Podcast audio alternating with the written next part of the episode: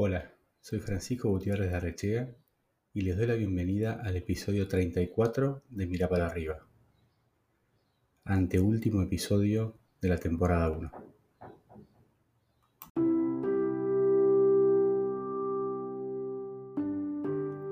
Días atrás me llamó la atención una de las tantas publicaciones de Damián Tabakman en LinkedIn. Damián, un referente indiscutido cuando hablamos de real estate en Argentina y Latinoamérica, se preguntaba en ese artículo sobre el mejor formato de inversión y desarrollo para la industria de la hospitalidad en un escenario post-COVID. Invité hoy a Damián a conversar y especular juntos sobre algunas opciones en las cuales converjan las favorables condiciones presentes para el desarrollo, como consecuencia de los bajos costos de construcción, en combinación con las favorables condiciones futuras de la industria de la hospitalidad,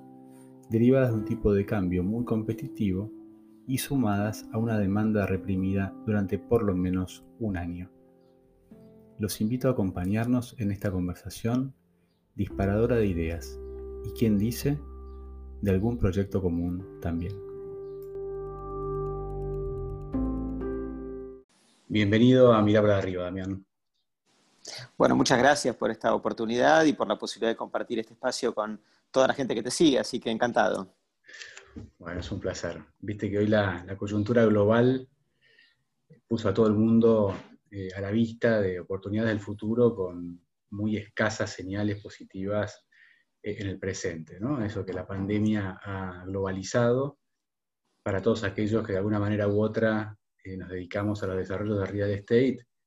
es casi el pan de cada día, ¿no? Este, entonces te quería preguntar cómo transitaste este año tan atípico para el mundo y tan típico para los desarrolladores inmobiliarios.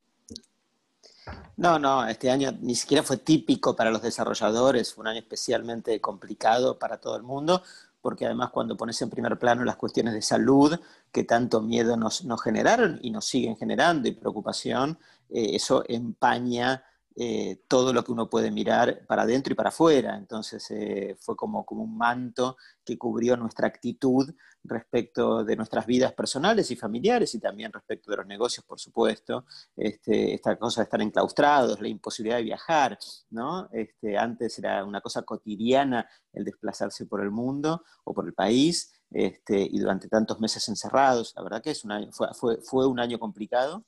Eh, y esperemos que el año que viene sea mejor y por supuesto que hay señales que, así lo,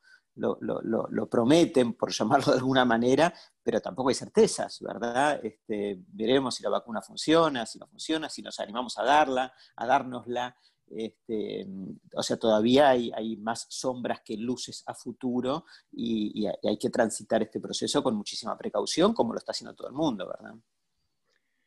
Sí, totalmente de acuerdo. Vos hablaste de, muy pocas certezas. Eh, este año creo que ese fue el, común denominador, ¿no? Habernos hecho amigos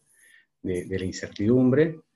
Eh, y sin embargo, eh, a nivel personal, he seguido un poco tu, actividad a través de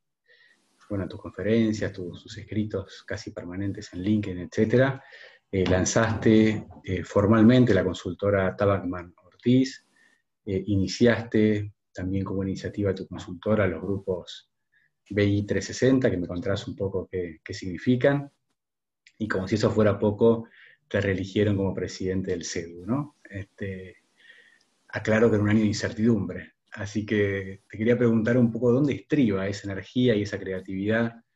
que, que transmitís, por lo menos, para mirar al futuro como un lugar en el que uno de alguna manera va a estar mejor. A ver, creo que es una reacción humana a contextos de incertidumbre y de adversidad eh, y no tiene nada de particular ni de peculiar conmigo mismo, sino que me parece que es como una autodefensa que todo el mundo tiene adentro y simplemente hay que dejarla salir. Em, y sí, efectivamente, de las cosas que mencionas, eh, en particular me siento especialmente orgullosa por esas que estás diciendo, empezando como de atrás para adelante, la, reelección que mis colegas y amigos me hicieron en la, Cámara de Desarrolladores Inmobiliarios que presido en la Argentina a nivel nacional, eh, para mí es un, espaldarazo muy importante eh, porque tiene como, como, base principal eh, el, reconocimiento de, los propios colegas, ¿verdad? Este, que, que, han reconocido no solamente la tarea que hice en los dos años anteriores que terminaron hace un par de meses, sino que además me incentivaron a, a seguir trabajando en un camino igual o redoblado este, a futuro, en, un momento, como, como, bien además mencionás, muy complejo. Entonces, este, el, ser representante de uno de los sectores como tantos otros, castigados por el estar encerrados. hay que pensar este, que en, nuestra actividad en particular, durante muchísimos meses no se podía construir, entonces tener empresas de desarrollo inmobiliario que no pueden construir es como una, gran maldición, ¿verdad? Este, que, por supuesto impactó a todo el mundo, pero a nosotros en particular, bueno, cada uno sufre lo que le toca sufrir o vivir, ¿verdad?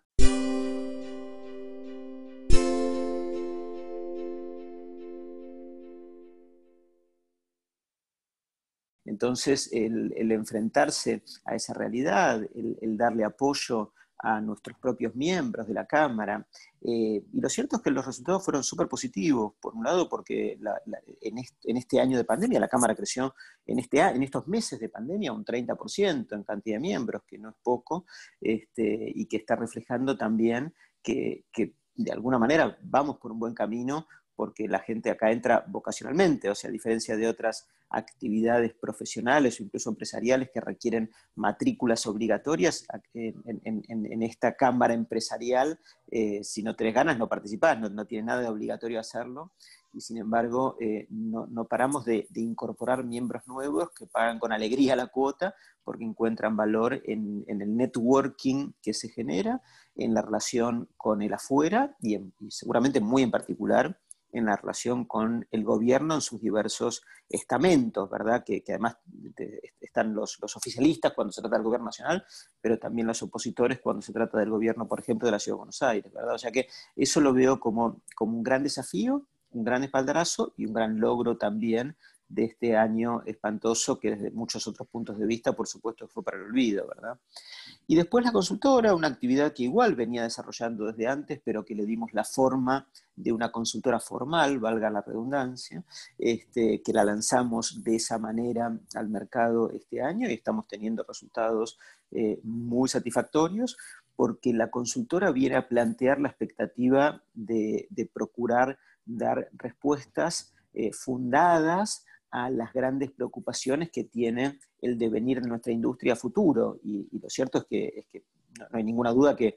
además de la crisis argentina, que no es un tema menor, este, la pandemia está alterando muchísimo la demanda a futuro de los diversos productos inmobiliarios, ¿no es cierto? Seguro que va a haber, hay, ya hay cosas tremendamente disruptivas en esta materia que quizás no vuelvan a su situación anterior, ni siquiera aún en caso que tengamos un gran éxito con la, con la vacuna. Y entonces, frente a grandes preguntas, no, por supuesto que no tenemos, ni planteamos, ni, ni, creemos tener este, la bola de cristal para, para, prever el futuro y dar respuestas a preguntas difíciles de responder, pero sí por lo menos eh, tener información, criterio este, y visión general como para poder eh, recorrer el camino de ponerle racionalidad a ese proceso que, todo desarrollador tiene inevitablemente que hacer cuando va a poner en marcha un proyecto nuevo, porque, porque bueno, hoy, hoy uno empieza a imaginar un emprendimiento que se va a concretar o a construir a lo largo de, un par de años como mínimo, sino tres o cuatro años, dependerá del tamaño,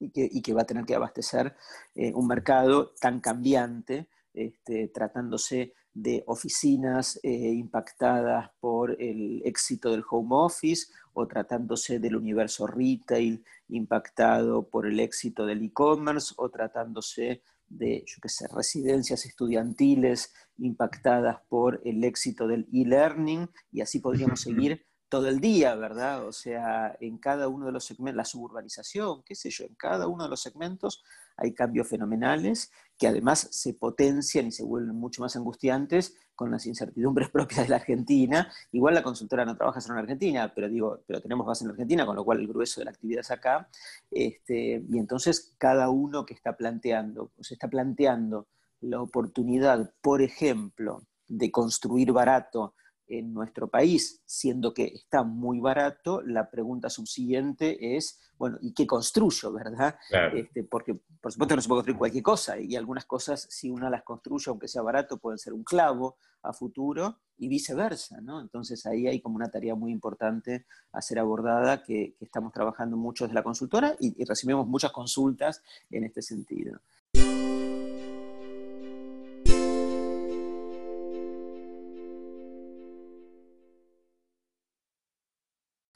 Y después la otra cosa que armamos, como bien decís vos, eh, y mencionás y destacás, son estos grupos, eh, que, que, al extremo podríamos llamarlos como grupos de autoayuda, ¿verdad? Eh, exagerando un poquito el concepto. Este, no, están, están inspirados en, algunos otros, eh, en algunas otras modalidades ya súper instaladas en el mundo, como los famosos grupos Vistage, que, son, que, digamos, son, son sinónimo de una cosa que ha funcionado muy bien, o los grupos CREA en el sector agropecuario en la Argentina, ¿verdad? O sea, nos juntamos en grupos de más o menos 10 personas una vez por mes, eh, y cada uno de los miembros trae su propio caso, y el resto de los, de los colegas eh, que procuramos que no sean competidores directos, naturalmente, así armamos los grupos con un poquito de criterio o curaduría previa. Este, el resto de los miembros hacen sus aportes constructivos o críticos al planteo que, cada uno de estos integrantes de los grupos va trayendo. Eh, y lo estamos encontrando, ya tenemos varios grupos y lo estamos encontrando como una modalidad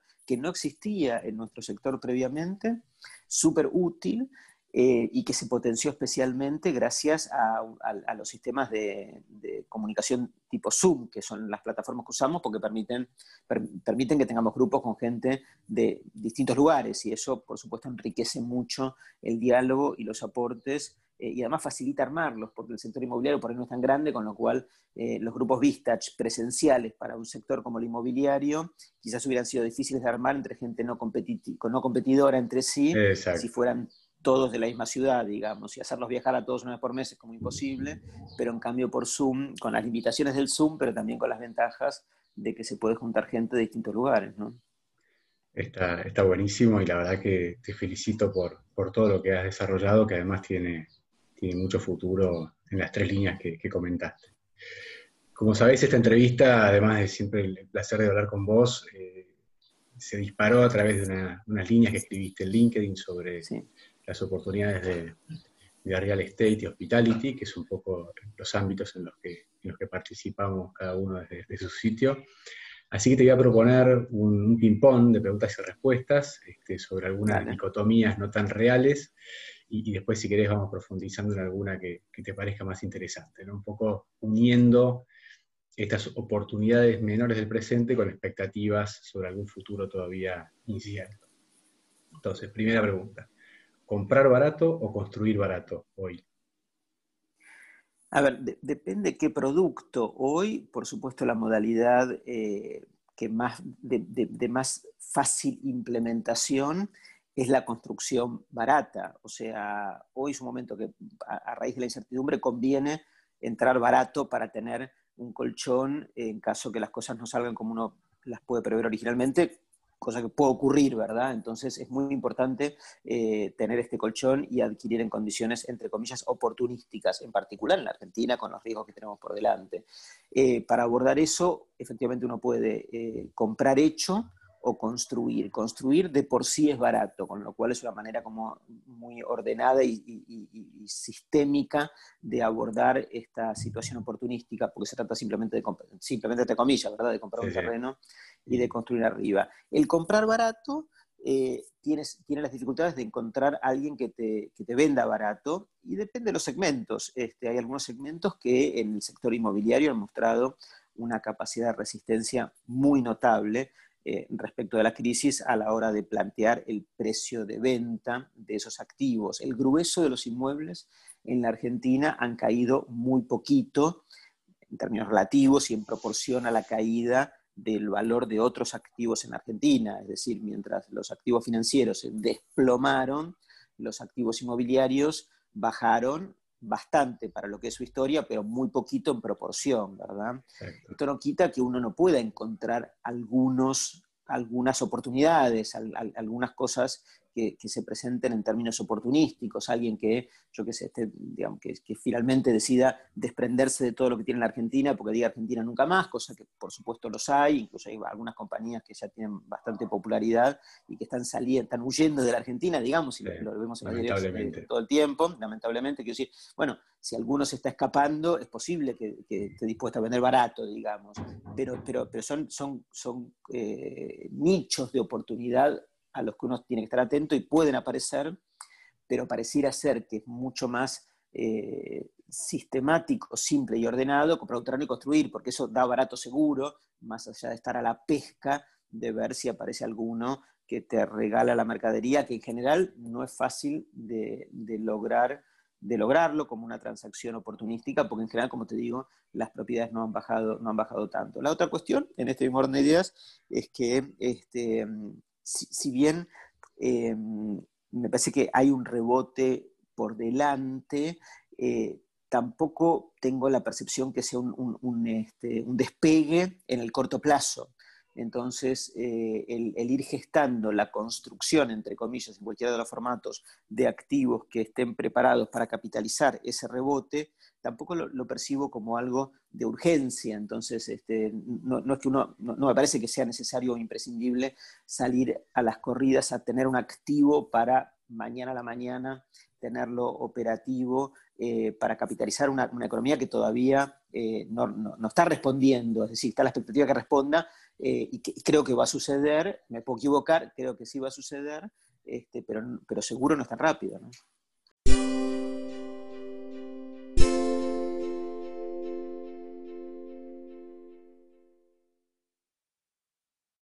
Sí, también otra, otra cosa que mencionaste antes sobre, por ejemplo, los, edificios de oficinas, ¿no? con este cambio de, cultura del trabajo de, desde el hogar o de posiciones más remotas. Eh, si, visualizás eh, alguna conversión total de esos edificios o eventualmente parcial, eh, como se ha dado en otras partes del mundo, hacia usos de hospitality, ¿no? empezar a incorporar superficies con, usos diferentes en grandes edificios de oficinas que por ahí tienen ubicaciones súper estratégicas este, y quizás eh, menos usuarios permanentes o, habituales que los que tenían antes de la, pandemia. No, no, no, no, hay ninguna duda, me parece que es, muy autoexplicativo prever que el mercado de oficinas se va a ver afectado a futuro eh, por, por la merma en la demanda de espacios de trabajo de esa naturaleza y hay mucha infraestructura en todos los centros urbanos del mundo que va, que va a padecer este, esta situación de, merma de demanda que se va a traducir en menos espacios y menos precio, lo cual eventualmente para, para muchas compañías puede estar bueno porque puede, pueden ahorrarse plata en alquileres, pero para los dueños de los edificios puede ser un problemón que ya se está augurando de alguna manera. Eh, y entonces está muy bien que los dueños de esos edificios, eh, las, grandes cajas acristaladas de, las grandes capitales mundiales, eh, que durante años fueron uno de los activos inmobiliarios más conservadores y con mayor demanda sostenida eh, en el mundo, ¿verdad? O sea, era sinónimo de seguridad el tener una torre de oficinas en el corazón de Manhattan, ¿verdad? Alquilada a las compañías más grandes del planeta eh, y su equivalente en cualquiera de las grandes capitales, incluyendo Buenos Aires, por supuesto, ¿verdad? Y bueno, con, con el debilitamiento de esa demanda, algo va a tener que suceder con esos edificios, que tampoco es tan fácil su transformación, pero que inevitablemente es parte de la tarea a tener en la agenda y puede ser que efectivamente eh, la, hospitalidad sea como un nicho que capture parte de esa, de esa reconversión. Dependerá un poco más de las circunstancias o situaciones locales, digamos, la que, las que incentiven un poco más un poco menos ese tipo de conversión. En el caso de Buenos Aires, Em, por, lo que vengo hablando con los players dueños de esos edificios, la, hotelería, si, bien genera siempre una gran expectativa para momentos en los cuales eh, la Argentina puede inundarse de turistas, cosa que cuando vuelva el turismo eh, a abrirse es posible que suceda, a raíz de que estamos baratísimos, entonces es, como, es como esperable que en algún momento cuando se pueda viajar hasta acá con facilidad y post vacuna, por decirlo de alguna manera, este, se llena de turistas y los, y en consecuencia se llena de trabajo. Digo, esto, parece como muy probable y, es una consecuencia emergente natural de, que simplemente estamos regalados para ir a comer afuera o para, para consumir cualquier cosa en, Buenos Aires y en, cualquier lugar de la Argentina, pero en particular en Buenos Aires también pero al mismo tiempo la, hotelería tiene un componente operativo gigante, eh, para lo cual eh, hay que ser como un poco especialista en esa materia y no hay tanta educación en esa cuestión en nuestro medio. Así que yo estoy viendo que, muchos de los que tienen estos grandes e-, edificios oficinas hoy por hoy piensan más en transformarlo en departamentos que, o incluso para, en los formatos de, alquileres tipo Airbnb, digamos, más que en el formato hotelero clásico, y, no porque no vean, igual que parece que puede ver cualquiera, que los hoteles van a estar con altísimos niveles de ocupación e incluso pueden llegar a ser rentables o muy rentables eventualmente, dependiendo de, sobre todo de la brecha cambiaria, pero en algún punto hasta muy rentables, este, aún así el, alto componente operativo que tienen los hoteles en muchos casos y, la falta como de, familiaridad del, clásico propietario inmobiliario argentino respecto de ese universo, este, puede ser en, primer lugar una, cuestión que, aliente más a muchos a pensar en una transformación de esos edificios más a, a viviendas que a hotelería, pero, pero esto no quita que hotelería también puede estar entre, lo, entre lo analizable, ¿no? Sí, yo ya hace rato que hablo más de hospitalidad, ¿no? Que es por ahí este, dormir fuera de casa por algún tiempo, que parece puede ser un día, una semana, etcétera. Y, bueno, ahí podemos unir nuestras capacidades este, de la expertise hotelero y la expertise inmobiliaria a ver si, convencemos a alguno de esos dueños para, para hacer algún, algún desarrollo. Lo, veo, lo veo perfectamente posible. ¿eh? O sea, de hecho, o sea, el, problema es, es, tan obvio y tan evidente a la hora de, tener que tomar decisiones respecto de una caja cristalada gigante este, y la merma en la demanda, que, ahí nace la necesidad por lo menos de, evaluar alternativas. ¿no?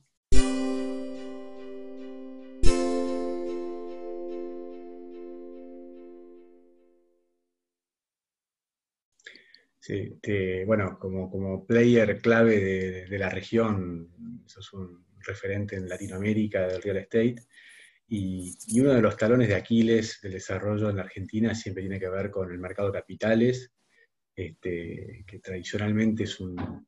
mercado que, salvo casos muy particulares, se, se, fondea con dólares del colchón, por decirlo de la forma más, más transparente.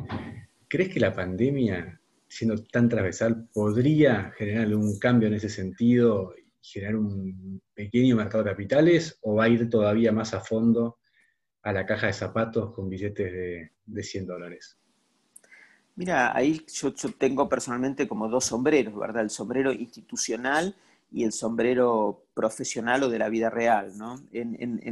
con el sombrero institucional estamos trabajando a full en el proceso de incorporar y traer a la Argentina las mejores prácticas internacionales en esta materia, incluso las mejores prácticas regionales, ¿verdad?, de otros países de Latinoamérica en la materia, que por supuesto se orientan a el fortalecimiento del mercado de capitales, eh, el crecimiento de los fondos institucionales y la aparición de vehículos con oferta pública que permitan fondear proyectos y además darle acceso al público a través de inversiones de ese, de ese tipo en eh, activos reales como son los, los, proyectos inmobiliarios o incluso los de hotelería o lo que fuera, ¿verdad? Eh, y, hay, y el, gobierno actual en la Argentina está en sintonía con esta misma idea y venimos trabajando muy intensamente con ellos y hubo recientes cambios normativos en la CNB para incentivar o promover los fondos inmobiliarios, los impulsamos nosotros, trabajamos en equipo con la CNB en esta materia, acaban de salir, ya incluso han aparecido, ha aparecido un fondo, pero, hay otros en la cola también para aparecer que, procuran capitalizar estos cambios normativos que van en el sentido que vos estás planteando y que nosotros apoyamos eh, institucionalmente muy, con, mucho compromiso porque creemos que, que por ahí va la cosa. Ahora, Em, eso ese es el deber hacer y es lo que hacemos institucionalmente y le ponemos mucho compromiso y creemos en eso. Después con mi sombrero más profesional y empresarial, eh, hay que ser más pragmático, ¿verdad? Entonces, eh, por supuesto, es un dato eh, de mercado que, valga la, redundancia, nuestro mercado de capitales es raquítico en términos de volumen en algún punto es el huevo la gallina, ¿verdad? No hay producto, no hay inversores, no hay inversores ni producto, pero la realidad es que es raquítico en cualquier caso. Este, y entonces cuando se trata de promover proyectos nuevos, eh, hacerlos apalancado y en la expectativa que el mercado de capitales te acompañe y te ayude, eh, en algún punto es como un poquito irreal, porque, porque, porque es, un proceso eh, al que podremos llegar, si Dios quiere, a lo largo del tiempo, como pasó en otros países, ¿verdad? O sea, que un mercado de capitales se desarrolló, pero a lo largo del tiempo, y empezó desde menos 10 y hoy estamos en menos 10 todavía. Entonces, para lanzar un proyecto nuevo hay que pensar eh, en forma realista en la caja de zapatos con dólares acumulados ahí y ahorrados por la gente, porque, porque es, donde, es donde hay plata, digamos. En el otro lugar es un proceso en el que estamos porque tenemos que estar, pero la vida real te lleva a pensar en la caja de zapatos. Por otro lado, en esta materia, el, gobierno en algún punto también es bastante pragmático y realista y está en tratamiento en el Congreso de la Nación un proyecto de blanqueo orientado a los dólares de las cajas de zapatos de los argentinos, este, que, que, sean, digamos, que los argentinos tomen la decisión de, utilizarlos para inversiones en pozo en proyectos inmobiliarios. Es un planteo, una propuesta que llevamos, le llevamos nosotros al gobierno y que el Ejecutivo la vio bien y la elevó al Congreso para su aprobación y que viene a cuento de, esto mismo, ¿verdad? Va, a ser, y en paralelo el mismo gobierno, o sea, eh, nos ayuda y nos empuja con, con, la, con la CNB para lo institucional, pero simultáneamente, como es pragmático y realista, y está muy bien que así lo sea, eh, nos acompaña con este proyecto de blanqueo para ver si, la gente se anima a, sacar la plata o sus dólares de la caja de zapatos y transformarlos en ladrillos en este contexto, gracias a un blanqueo que les permita hacerlo de forma prolija, digamos. Está, está clarísimo y bueno, ahí eso resolvería de alguna manera una de las puntas, que es bueno, la punta inversora, digamos, y, por el otro lado está el objeto de la inversión, ¿no? que, el inversor argentino tradicionalmente eh, invierte si del otro lado recibe una escritura, ¿no es cierto? Y, estos mercados que vos mencionás, incluso regionales, que han, que han encontrado vehículos un poco más contemporáneos e igualmente formales, eh, por ahí lo que tienen también como condición es que uno puede comprar una parte de un activo, no sé, las fibras en México o ese tipo de, figuras que han sido muy exitosas. Este, y así como ves estos movimientos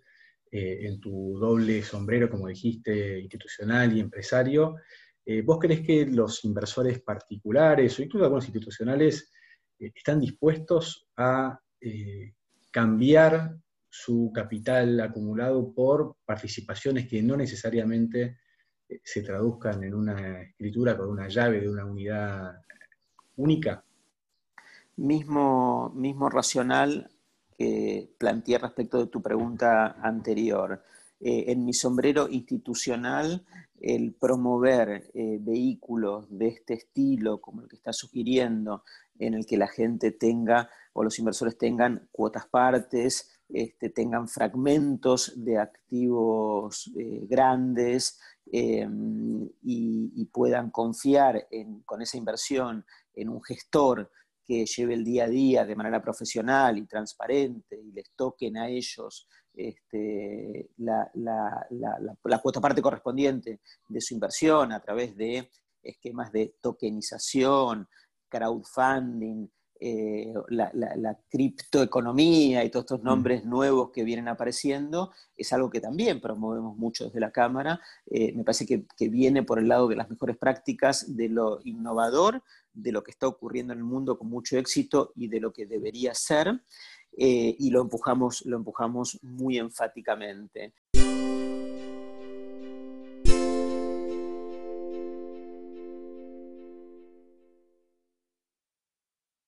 Nos encontramos del otro lado con las mismas preocupaciones este, que siempre hemos tenido en la Argentina, una visión mucho más conservadora que tiene por principal objetivo el tener una escritura, empezando quizás por un boleto de compraventa y terminando efectivamente una escritura de la, de la unidad que te dé la capacidad de disponer de ese bien este, con, con, mayores grados de libertad que si tuvieras una, una, cuota parte, sobre todo estas cuotas partes tan ilíquidas como las que suelen aparecer en ese tipo de vehículos hasta que adquieren liquidez. Lo que pasa que el adquirir liquidez necesariamente va de la mano de volumen que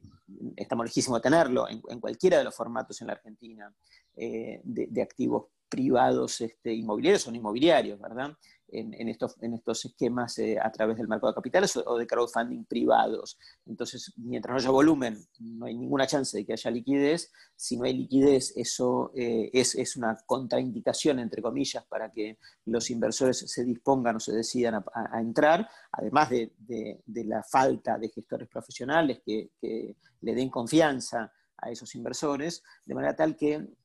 de vuelta dos sombreros. El sombrero de lo que debería ser, lo empujamos, lo incentivamos y trabajamos para que esos formatos de inversión colectiva prosperen. Si tenés que tomar una decisión respecto de un proyecto a poner en marcha en el corto plazo, eh, hay que, me parece que para ser más realistas, pragmáticos y, tener un horizonte de más concreto de financiación del proyecto, eh, no puedes desconocer la idiosincrasia, idiosincrasia más tradicional de, tener en mente la escritura de, los inversores.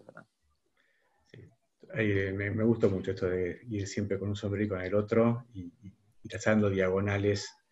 para poder operar una realidad súper compleja a nivel global y muy particular en, la región. Y, también, y también eh, una, a ver, quizás por mi edad, que no, es que estoy empezando, este, lamentablemente, ¿verdad? o sea, nada,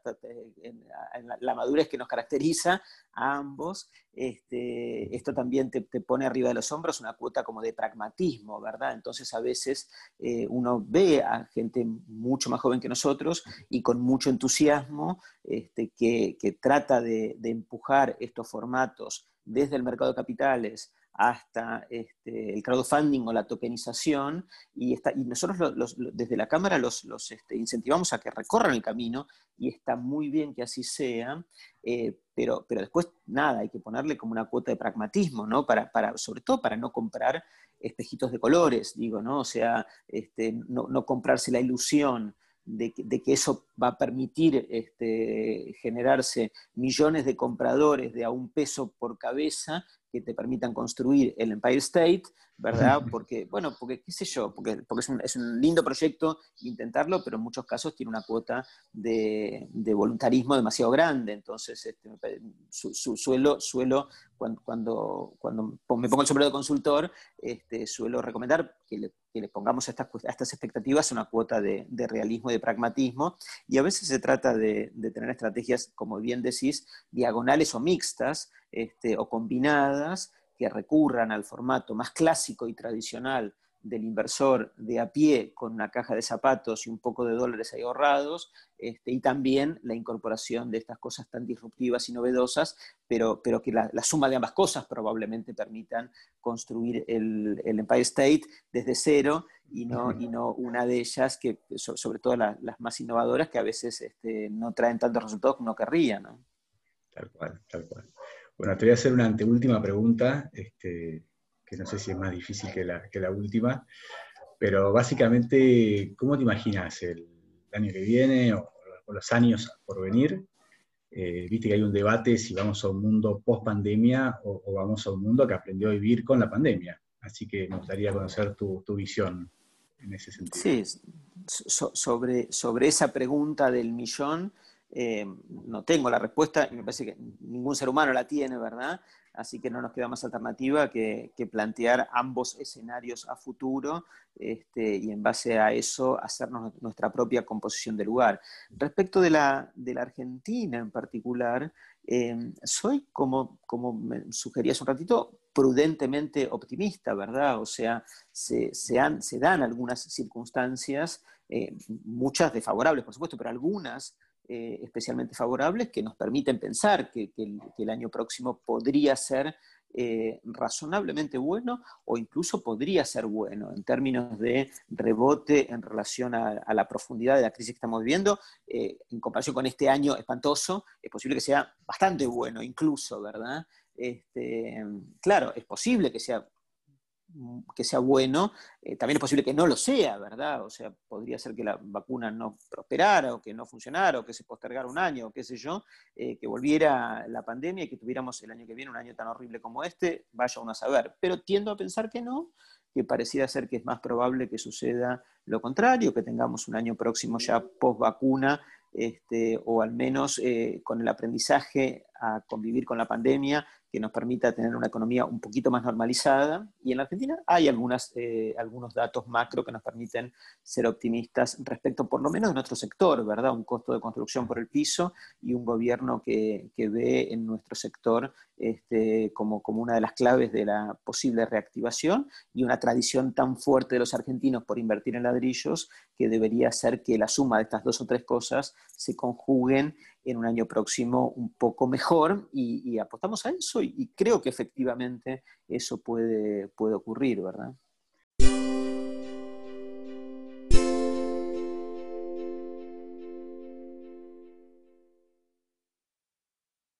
Bueno, me sumo, me sumo a la apuesta este, como parte interesada en, que eso ocurra y, esperemos que, estas iniciativas y estas fuerzas que van confluyendo encuentren un, camino común y, nos ayuden a todos a, tener un mejor 2021. Bueno, te decía que ahora sí vamos a, la última pregunta. Este programa se llama Mira para arriba, porque considero que siempre hay alguien que nos inspira, que recorrió nuestro camino un poco antes que nosotros, o que simplemente por su ejemplo hizo posible que hoy estemos acá. Eh, y por eso me gustaría preguntarte a vos, que, sos referente de tantas personas, eh, ¿a quién ves si yo te digo mira para arriba? Bueno, pregunta súper difícil. La verdad que lo que se me cruza por la cabeza es, por supuesto, es, lo que tengo más a mano y más a flor de piel en esta cuestión. Mi padre falleció hace poco tiempo, así que mirando para arriba, por supuesto que es, la inspiración que tengo del camino que me impulsa a hacer un montón de cosas, la mayor parte de lo que hago este, así que, así que mi respuesta contundente a esta pregunta tuya es eso. Eh, veo la imagen de mi padre como un inspirador de, este camino este, al que le pongo tanto compromiso, ¿verdad? O sea, eh, me, parece que, me parece que hay eh, una necesidad de mirar para arriba y también mirar para abajo y también mirar para los costados y mirar actividades como esta que tan bien vos haces y que tan inspiradora es para tantos. y me sumo a esta idea a la idea de, aún en contextos adversos, complicados, angustiantes y que tanto nos atemorizan como el actual, eh, procurar ser sobre todo inspiradores. Me gusta esta idea, tratar de ser inspiradores. Bueno, sin lugar a dudas, este año lo ha sido, lo ha sido toda tu carrera y, esperemos que lo siga haciendo. Te agradezco muchísimo, Damián, en este fin de año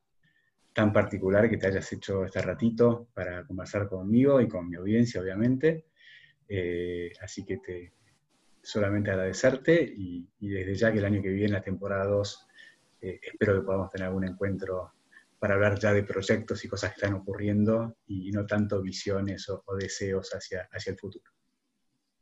Gracias, eh, un saludo muy grande a todos, un muy buen fin de año este, y espero que el año que viene nos encuentre con una actitud muy positiva como corresponde. Muchísimas gracias.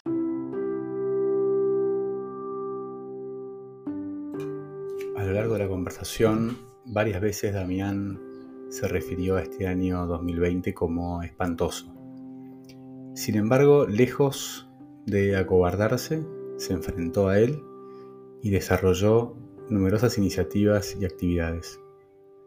prueba de su fuerza, de su visión, su creatividad